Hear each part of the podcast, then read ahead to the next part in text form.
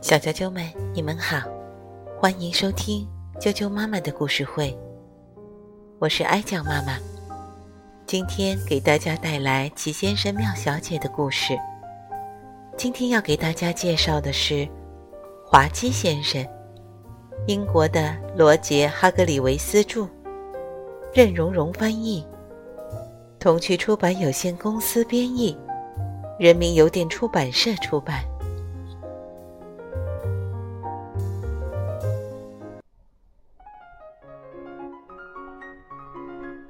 滑稽先生，滑稽先生住在一只茶壶里。茶壶里有两间卧室、一间浴室、一间厨房和一间客厅。它很适合滑稽先生。有一天，滑稽先生正在吃午饭。他不是很饿，所以。他只吃了一块雏菊三明治和一杯烤面包，真好吃。说着，他吃掉了那份滑稽午饭最后的几口。吃完午饭，滑稽先生决定开着车去兜兜风。滑稽先生的汽车是一只鞋子，你见过？看起来像鞋子一样的汽车吗？它非常滑稽。滑稽先生开着车，所有的人看到这么滑稽的场景都笑了出来。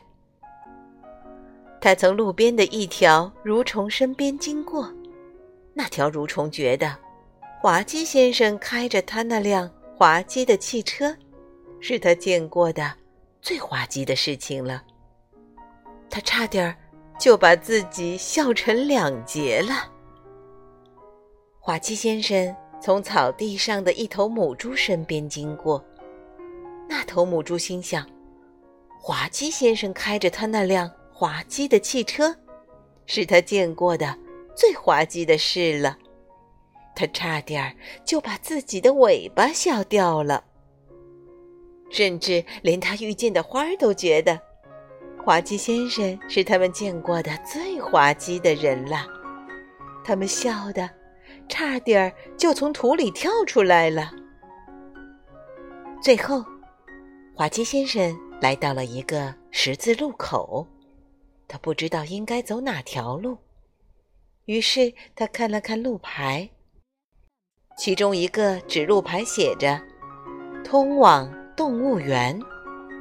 滑稽先生想。那儿一定很好玩。于是他开着他的鞋子去动物园了。他来到动物园门口，停了下来。动物园关门了。对不起，动物园管理员说：“我们必须关闭动物园，因为所有的动物都感冒了，他们都觉得很不舒服。”哦，天哪！滑稽先生说道。他想了想，接着说：“也许我能帮你让他们开心起来。”好吧，让你试试也行。”动物园管理员说着，就打开了门。滑稽先生开着鞋子汽车进了动物园。他看到的第一只动物是一头母象。管理员说的没错，母象感到很不舒服，真的非常不舒服。滑稽先生站在那儿，看着那头难过的母象。那头难过的母象也站在那里看着滑稽先生。哦，真可怜。你知道，滑稽先生接下来做了什么吗？他做了一个滑稽的鬼脸。滑稽先生，你想象得出，非常擅长做鬼脸。母象咯咯的笑了起来，他从来没见过这么滑稽的鬼脸。然后，滑稽先生又做了一个滑稽的鬼脸，母象忍不住哈哈大笑起来。母象笑啊笑啊笑啊，它笑得太厉害了，差点儿把它的长鼻子笑掉了。然后它感觉舒服多了。接下来，滑稽先生去了狮子馆，那里有一只狮子，他觉得难过极了。滑稽先生站在那里，看着那只难过的狮子。那只难过的狮子也站在那里，看着滑稽先生。哦，真可怜。接着，滑稽先生做了一个世界上最滑稽的鬼脸。你以前也听到过狮子的咆哮声，对吧？而现在，这只狮子又是咆哮又是大笑。它笑得太厉害了，差点把自己的胡子笑掉了。然后，滑稽先生去看望动物园里的其他动物。哦，天哪！他们看上去都很难过。滑稽先生冲着他们做了各种各样滑稽的鬼脸。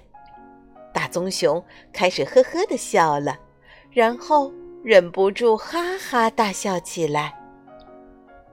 长颈鹿笑得太厉害，差点把自己的长脖子打成一个结。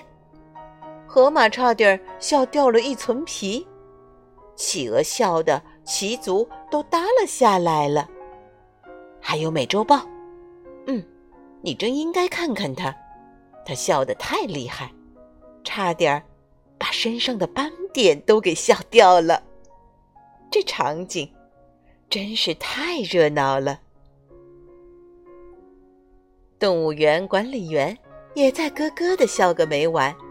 他说：“哦，哎呀，滑稽先生，非常感谢你，让我们全都变得开开心心的。”呃，这实在没什么。”滑稽先生谦虚的回答。然后，他就开着他的鞋子汽车走了。没过多久，滑稽先生就回到了家。他笑着对自己说：“哦吼，滑稽的一天又结束啦。”他停好他的鞋子，走进他的茶壶，因为觉得口渴，他给自己做了。